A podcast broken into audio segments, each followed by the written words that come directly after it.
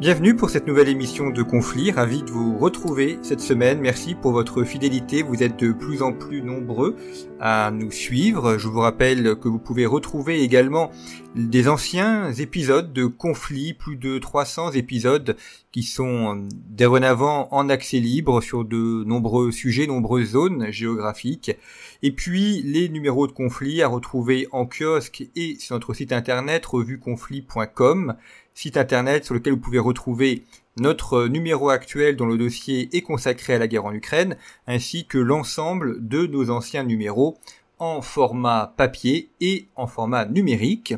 Et puis, sur notre site internet également, les cours conflits de géopolitique, des cours qui sont donnés par les experts de conflits, par les auteurs de conflits, des cours de 10 heures de vidéos divisées pardon, de 5 heures de vidéo divisées en 10 épisodes avec des cartes, avec des documents pour vous former aux sujets fondamentaux de la géopolitique. Nous devenons de mettre en ligne un cours consacré à l'islam et à l'islamisme qui est réalisé par Olivier Anne, qui est docteur en histoire et qui est professeur à l'ESM Saint-Cyr.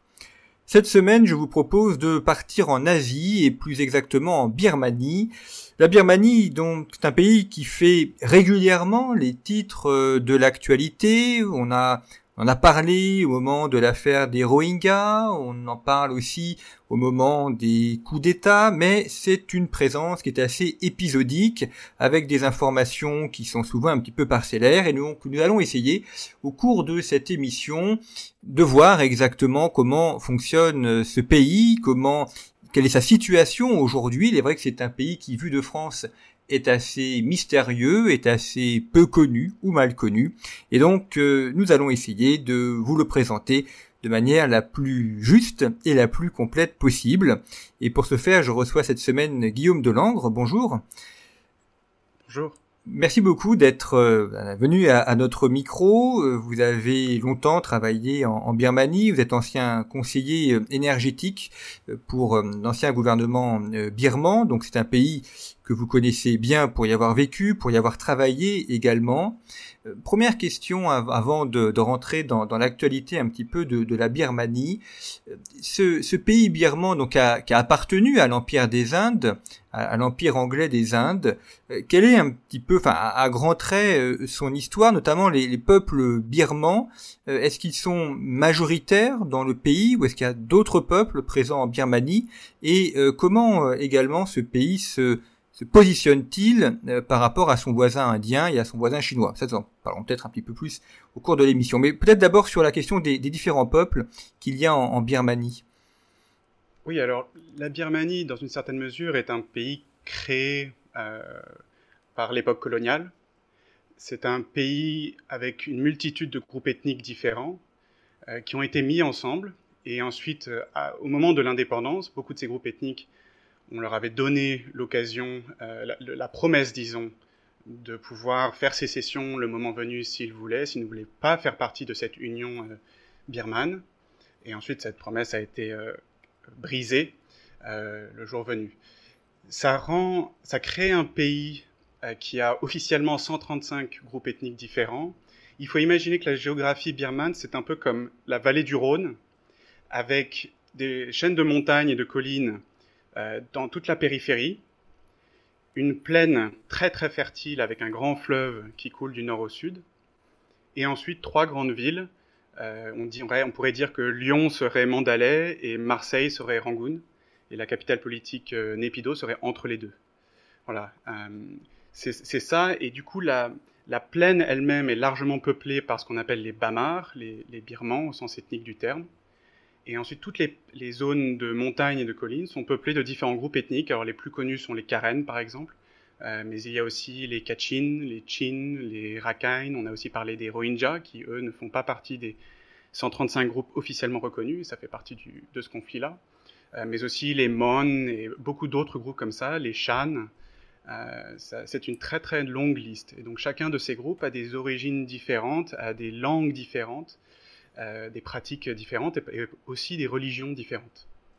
Alors, vous évoquez la question de la, religion. Est-ce qu'il y a une religion principale euh, ou est-ce que, au contraire, on a une grande mosaïque de religions euh, extrêmement variées entre elles? C'est un pays qui est prédominamment bouddhiste, avec, mine de rien, des très grandes communautés musulmanes, pas seulement les Rohingyas, mais il y a plein d'autres communautés musulmanes dans le pays, euh, des grandes communautés chrétiennes également, euh, baptistes, évangélistes et aussi catholiques.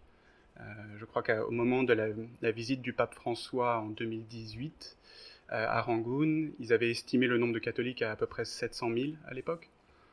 Donc voilà, mais c'est la plaine birmane qui s'étend de, de, Rangoon à Mandalay et le delta de l'Irrawaddy, tout ça c'est très à forte dominance bouddhiste, avec des poches euh, et des communautés d'autres religions qui vivent mélangées à cette euh, majorité bouddhiste, et ensuite des, peuples dans les montagnes qui, eux, peuvent avoir euh, tout type de profil religieux. Alors vous évoquiez ces, peuples et ces religions. Quel est le, rapport aussi à la, Thaïlande, qui est un des, voisins de la Birmanie? Est-ce qu'on a des peuples qui sont entre les deux pays? Euh, ou est-ce que la, frontière entre la Birmanie et la Thaïlande est une frontière euh, nette qui sépare non seulement des États mais aussi des peuples bien définis? Je crois qu'il faut voir en fait les, frontières de la Birmanie, qu'elles soient avec la Thaïlande ou avec le Laos ou avec la, Chine ou l'Inde ou même le Bangladesh, comme des lignes qui sont très largement artificielles et qui ne correspondent pas du tout aux mouvements de population euh, qui se sont produits dans ces, dans ces zones-là. Vous allez dans le nord de la Birmanie, dans le nord des États Shan par exemple, vous trouverez des villages qui sont entièrement yunanais par exemple. Donc on parle l'ancien yunanais qui ne se parle quasiment plus d'ailleurs dans le Yunnan euh, en Chine. Vous aurez des villages népalais, fondés par des personnes gourkas, euh, des, combattants gourkas qui sont restés là après la Seconde Guerre mondiale. Euh, vous pouvez aller un peu partout dans le pays, dans ces zones de frontières, et il y a un métissage, il y a un mélange, une coexistence de beaucoup de groupes différents. C'est extrêmement difficile de catégoriser et de trouver euh, un autre exemple similaire euh, que, ce qu'on voit en Birmanie. Donc les relations entre euh, ces peuples et les pays voisins peuvent être parfois ambiguës. on peut avoir notamment par exemple donc les Karen, les Karen à la frontière avec la Thaïlande, ont une énorme communauté Karen qui sont euh, limitrophes d'eux, mais qui sont côté taille de la frontière. Et dans, je pense que beaucoup de Karen diraient qu'en fait, l'État Karen, la zone Karen, est à cheval sur, ces, sur la, Birmanie et, euh, et, la Thaïlande. Euh, et il y a des, allégeances qui sont multiples, qui se superposent en fonction des événements, en fonction du comportement de l'armée birmane, en fonction des, des financements, mais aussi des flux d'armes. Euh, on peut voir par exemple la Chine a joué un rôle assez important dans l'apport d'armement par le passé, par le, nord de la Birmanie. Euh, on a aussi une grande porosité des frontières à l'ouest du pays, entre l'État Rakhine, qui fait partie de la Birmanie, et le Bangladesh, par exemple. Là, c'est une grande route pour le trafic de drogue, par exemple. Euh, et avec beaucoup de, porosité, d'atomes crochus, disons, entre les peuples des deux côtés de la frontière.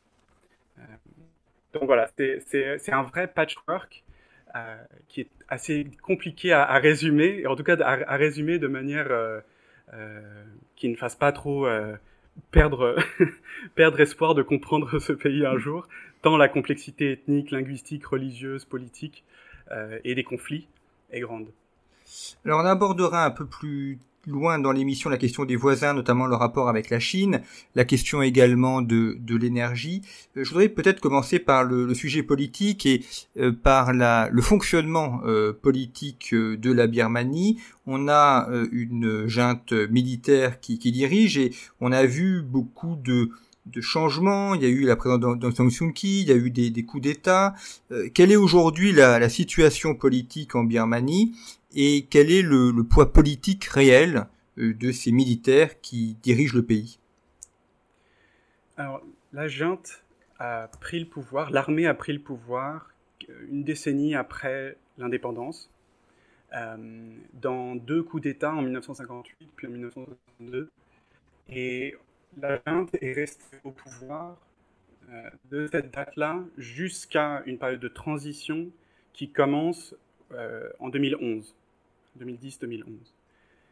Là, on a un, régime pendant cinq ans pendant lesquels euh, l'armée elle-même est motrice d'une démocratisation de la Birmanie, en partie parce que l'armée espérait, pensait pouvoir devenir un acteur démocratique, c'est-à-dire peser politiquement dans le pays en tant qu'acteur démocratique à travers un, parti politique, euh, si elle, oui, elle, s'intégrait pleinement dans le processus démocratique. On a ces cinq années de transition de 2011 à 2016, et ensuite, début 2016, Aung San Suu Kyi et son parti politique, la Ligue nationale pour la démocratie, prend le pouvoir à travers une élection, euh, contrôle le pays, euh, gouverne le pays, disons plutôt, de 2016 jusqu'à, jusqu'au 31 janvier 2021. Au 1er février 2021, le gouvernement d'Aung San Suu Kyi, qui venait d'être réélu, le nouveau Parlement devait commencer ce jour-là. Et donc dans la nuit du, 31 janvier au 1er février, la junte, menée par un, général, le général Min Aung Hlaing, prend le pouvoir, arrête et incarcère la direction de la Ligue nationale pour la démocratie, et une, disons qu'une chape de, plomb, une chape de plomb du passé est réinstaurée au-dessus de la Birmanie. Depuis le 1er février 2021, on a beaucoup, beaucoup de morts civiles, on a une situation qui est devenue... Euh, aujourd'hui, on dirait que la Birmanie est sur une route vers un État failli, euh, Ce n'est pas encore euh, le cas, mais ça en prend la, direction, disons, avec à la fois des groupes ethniques armés à travers le pays, certains qui collaborent avec la junte, mais la majorité qui ne sont, disons, pas joasses euh, de cette situation. Mais surtout, la grande nouveauté, c'est un mouvement populaire des Bamars, des Birmans, dans la plaine, qui ont pris les armes et qui s'opposent par la violence à, la, à la junte. Ça, c'est très nouveau parce que ça rend le pays quasiment ingouvernable aujourd'hui. Il y a eu dans les mois après le coup d'État de l'année dernière le récit, notamment dans la presse internationale, que la, junte avait pris le contrôle du pays. Mais en, réalité, cette caractérisation n'était pas tout à fait juste à, à, mon sens. La junte a pris le contrôle de la capitale politique, Népido.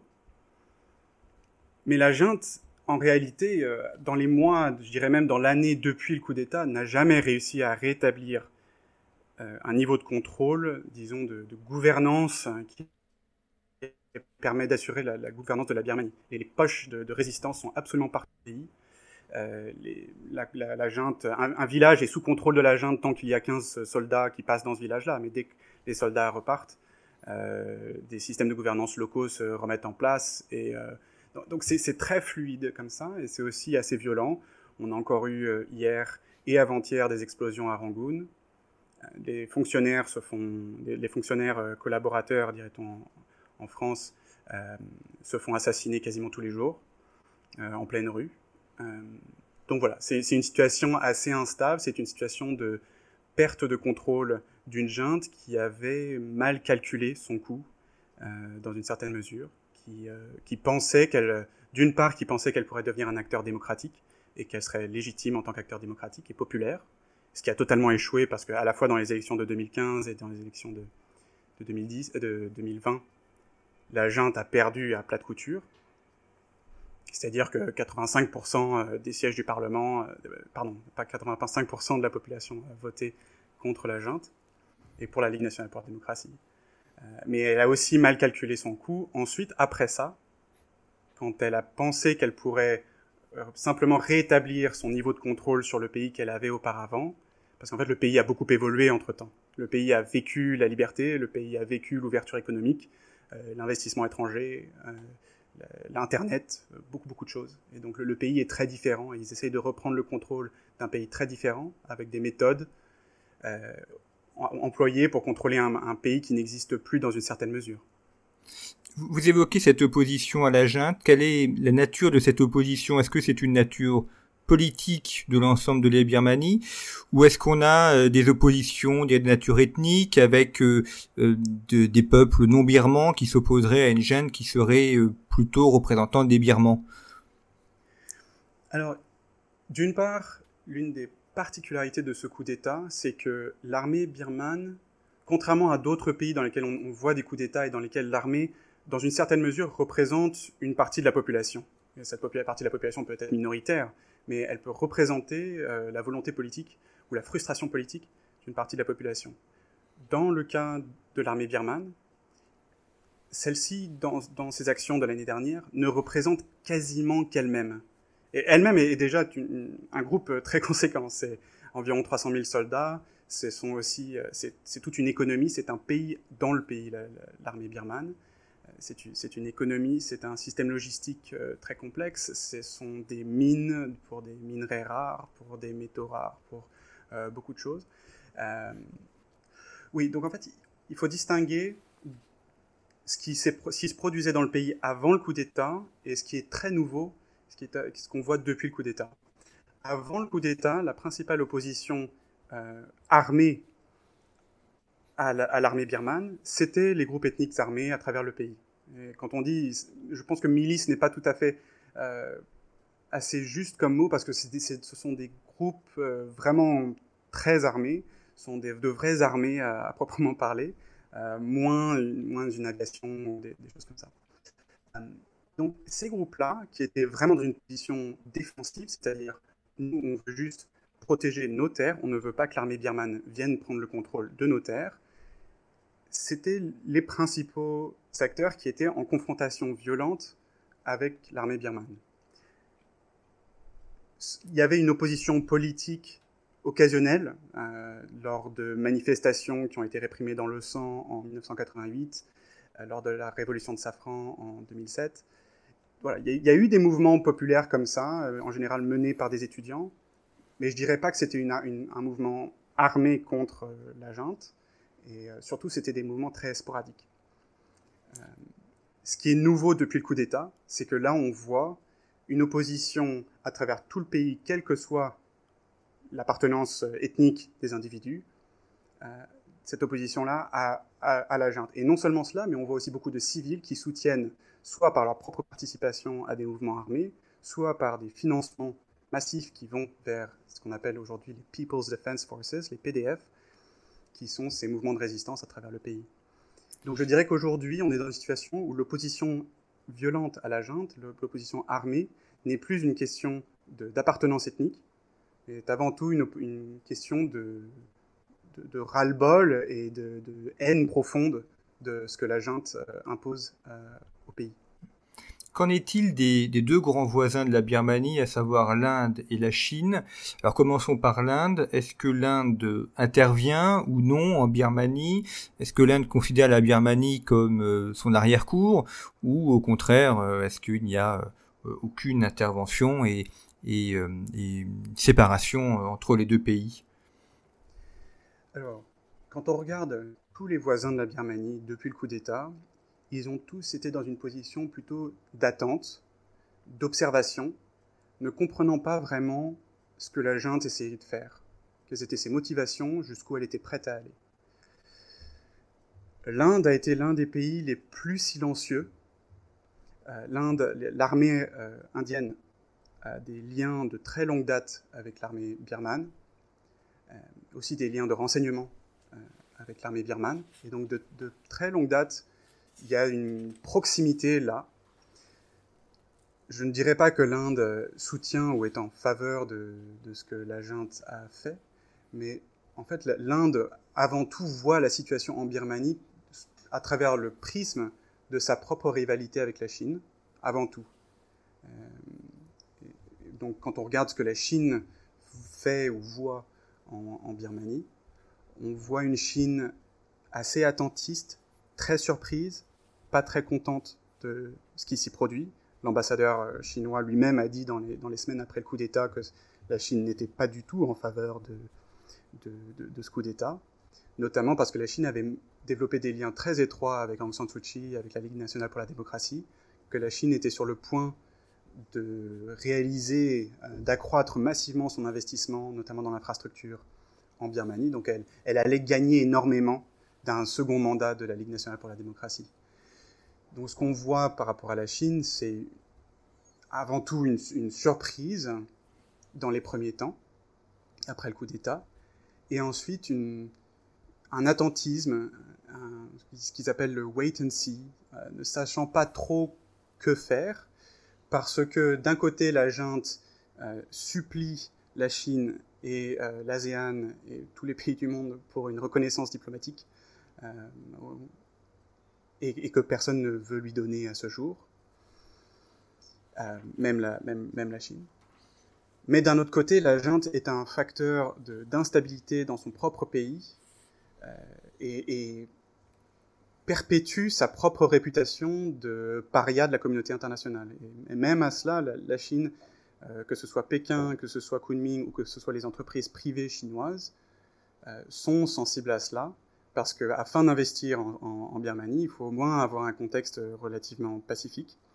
Il faut être au moins certain que vos ouvriers ne vont pas se faire attaquer du fait de leur euh, origine chinoise, que les installations ne vont pas se faire euh, démolir ou bombarder, euh, et par ailleurs que vous n'allez pas être vu comme étant aligné à 100% avec la junte, au cas où cette junte qui vraiment lutte pour établir son contrôle sur le pays, au cas où son contrôle s'évaporerait un jour, il faudra pouvoir aussi travailler avec ce qui viendra après.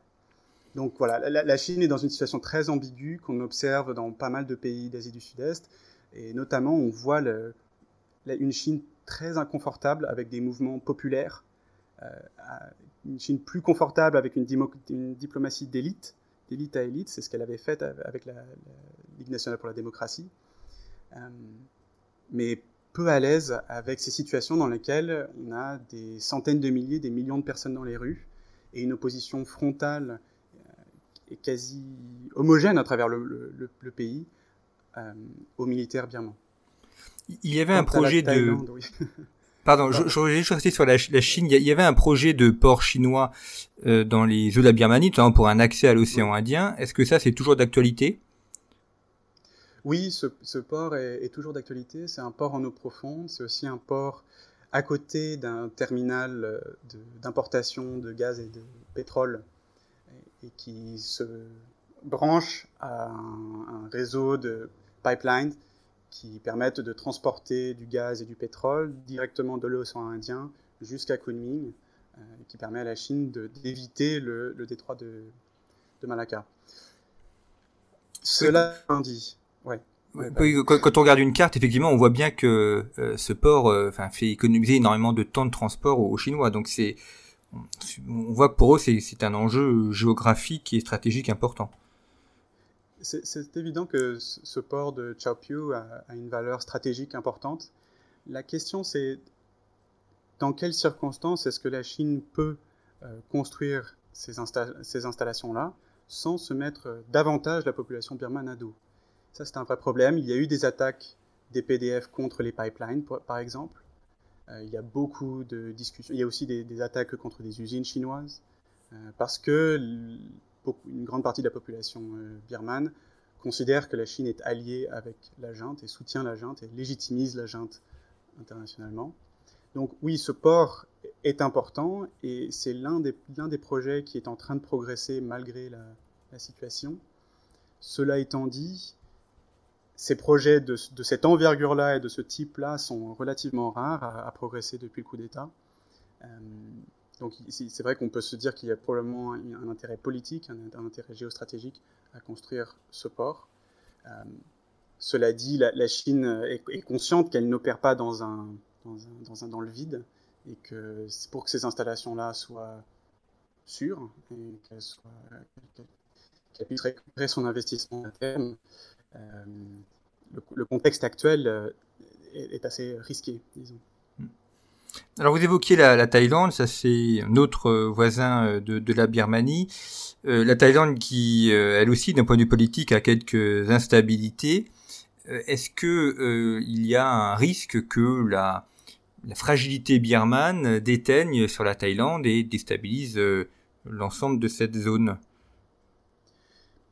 Alors, ce qui est très important pour comprendre le point de vue de la Thaïlande, c'est que la Thaïlande héberge au bas mot 3 millions de, migrants, de travailleurs migrants birmans qui opèrent, euh, qui travaillent dans de grandes zones industrielles frontalières, mais aussi euh, qui font fonctionner une grande partie de l'industrie du tourisme à travers la Thaïlande. Quand vous allez en vacances dans les îles en Thaïlande, vous pouvez être à peu près sûr que les personnes qui vont vous servir ne sont pas thaï mais birmanes. donc c'est une question de, c'est une question migratoire aussi pour la Thaïlande qui est assez importante. avec toutes les questions de les enjeux de racisme intra-thaï voilà, tout, ce qui vont avec ça. Pour ce qui est de, du comportement de la Thaïlande depuis le coup d'État, la Thaïlande a été très silencieuse. Euh, on ne peut pas dire que la Thaïlande est particulièrement satisfaite. Il y a eu des témoignages de, chefs militaires, de chefs de la junte thaï, euh, disant qu'ils n'étaient vraiment pas très contents de la situation, notamment parce que ça a provoqué un, flux migratoire considérable, euh, à nouveau, de la Birmanie vers la Thaïlande dans un contexte par ailleurs de droitisation de la politique euh, thaïlandaise. Donc tout ce qui est question euh, un, sujet chaud euh, dans le débat politique thaïlandais. La Thaïlande continue de pousser pour avoir des investissements en Birmanie, notamment il y a des projets gaziers de la Thaïlande en Birmanie qu'ils essayent de continuer à pousser.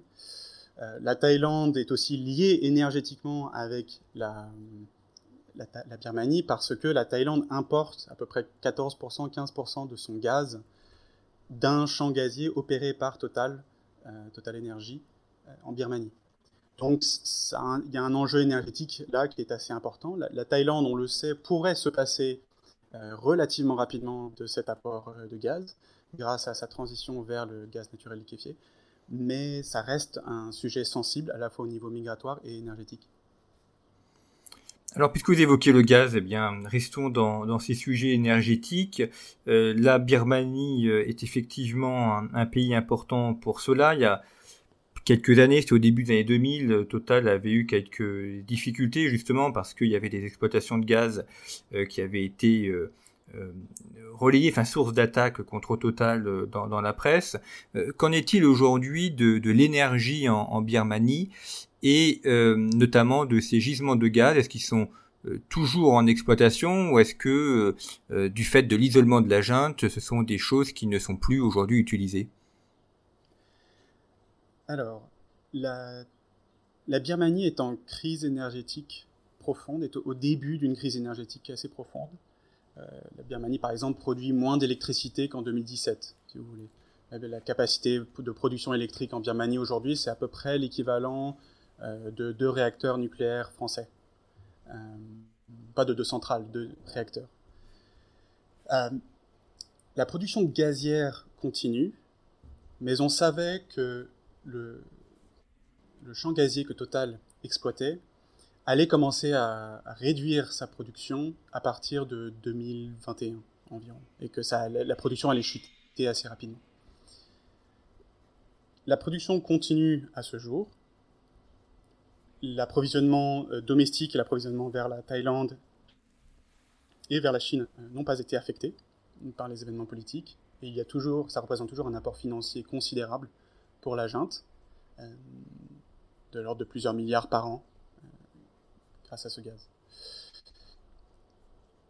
Je pense que le paradoxe pour la Birmanie au niveau énergétique, c'est que en fait, c'est un pays extrêmement riche en ressources naturelles. Ils ont du gaz, ils ont du pétrole à la fois onshore, offshore. Ils ont énormément d'autres ressources naturelles euh, à terre. Le problème, c'est que par exemple, le gaz, 80% du gaz euh, birman est exporté vers la Chine et vers la Thaïlande. Euh, malgré le fait que la, Birmanie est en pénurie sévère de gaz.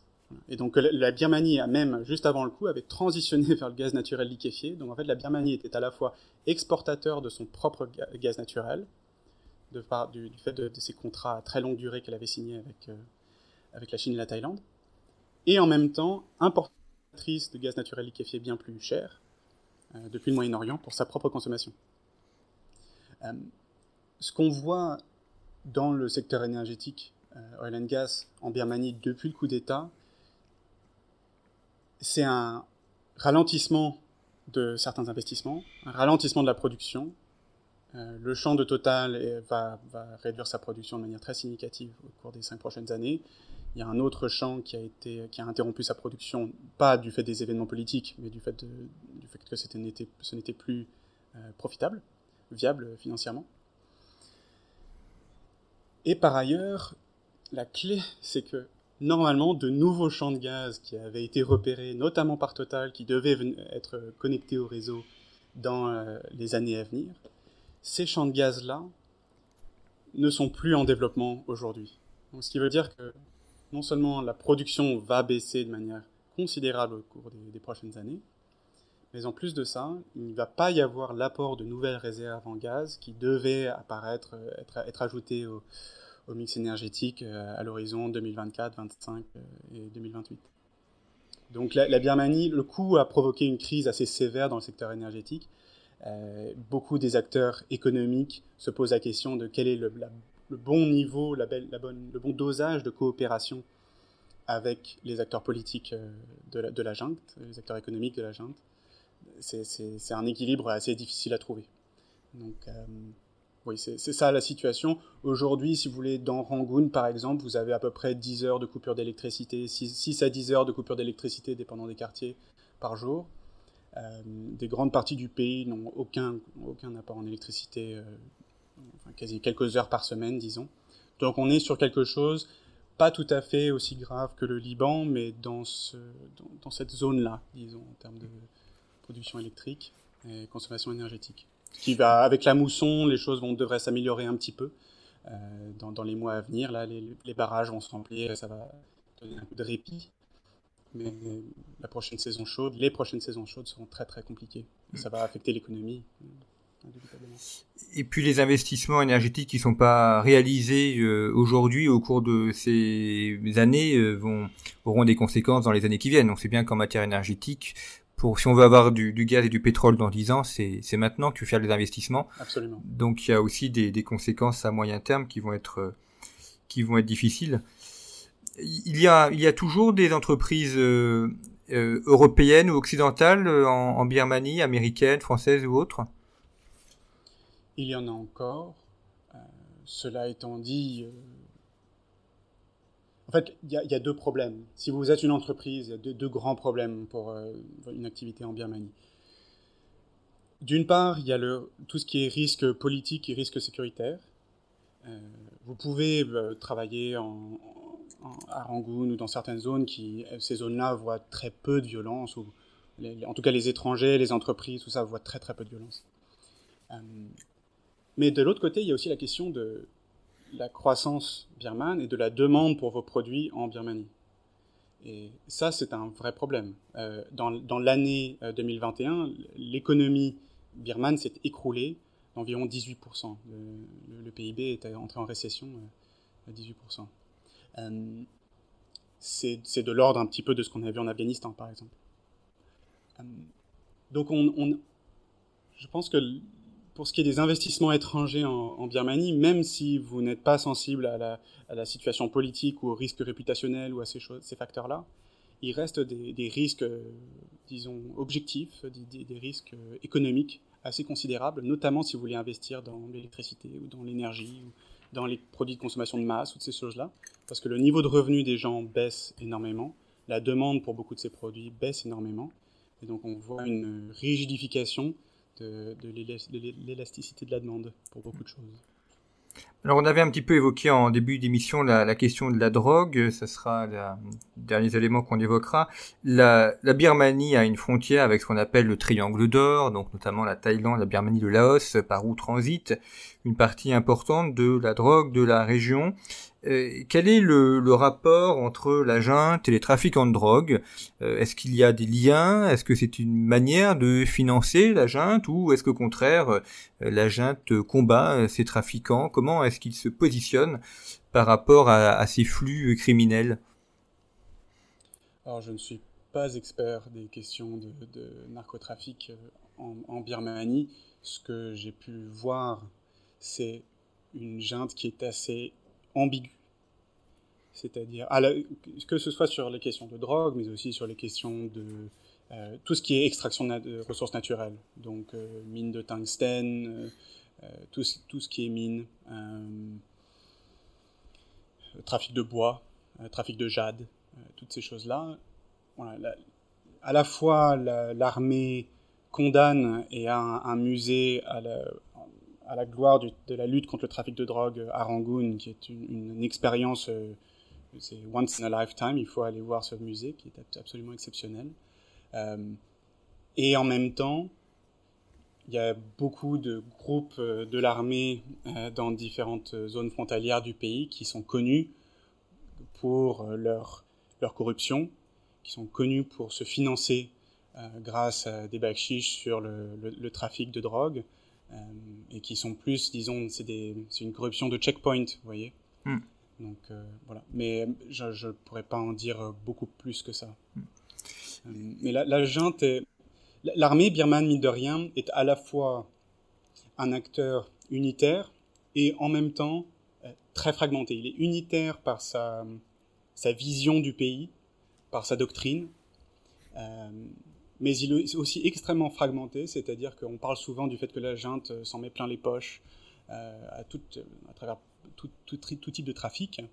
Euh, en réalité, ceux qui s'en mettent plein les poches, les, les, plus corrompus, disons, il faut arriver, il faut devenir assez senior dans l'armée pour commencer à en bénéficier économiquement, personnellement.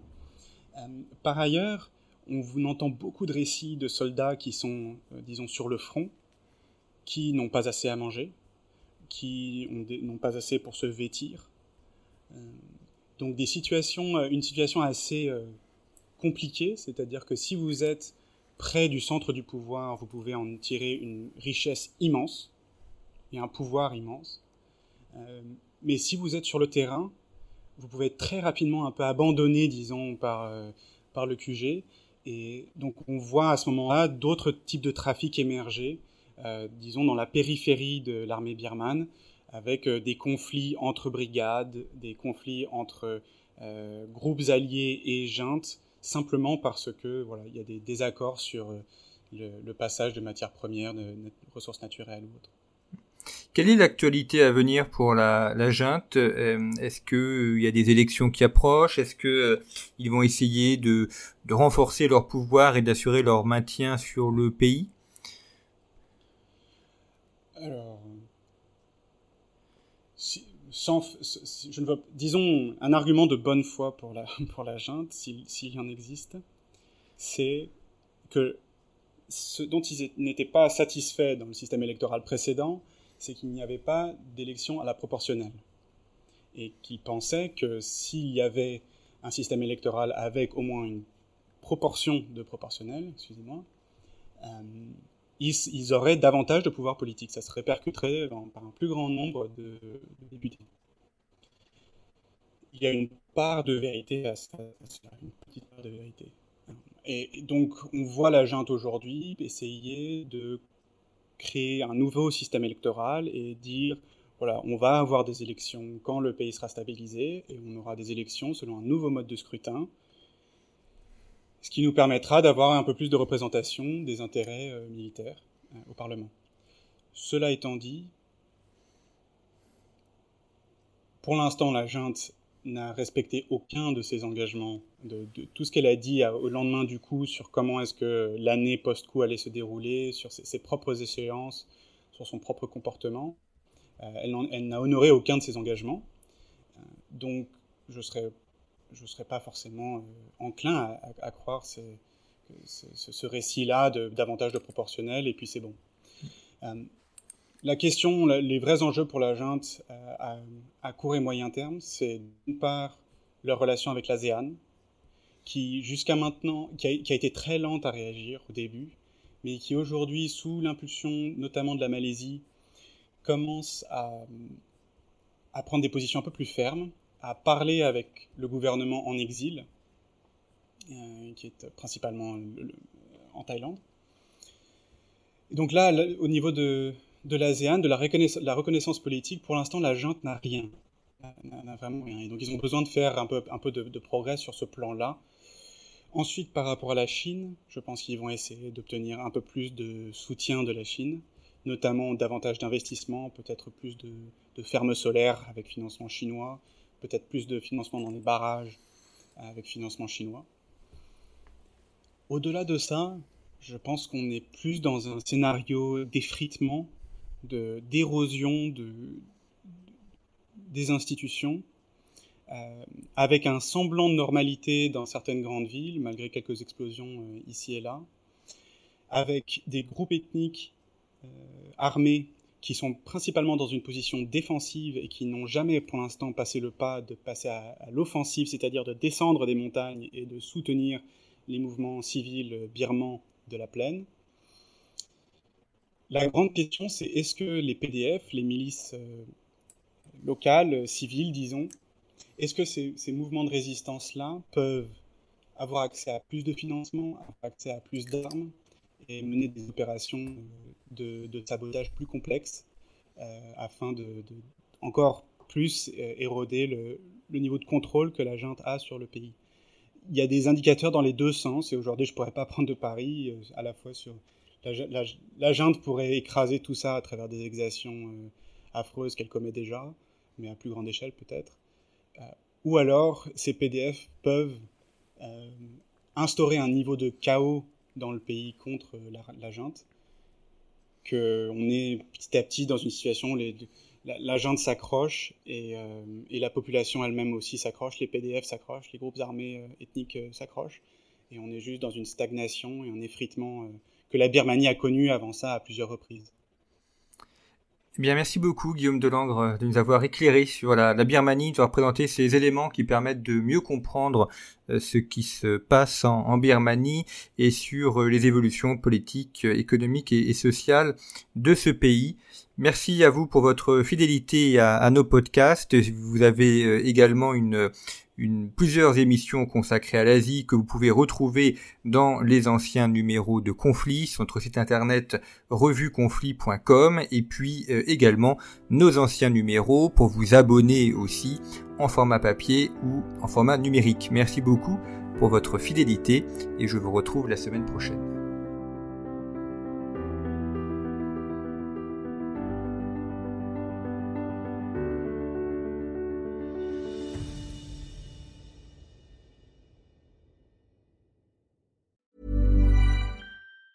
Planning for your next trip? Elevate your travel style with Quince. Quince has all the jet setting essentials you'll want for your next getaway, like European linen, premium luggage options, buttery soft Italian leather bags, and so much more. And is all priced at 50 to 80% less than similar brands. Plus, Quince only works with factories that use safe and ethical manufacturing practices. Pack your bags with high-quality essentials you'll be wearing for vacations to come with Quince. Go to quince.com slash pack for free shipping and 365-day returns.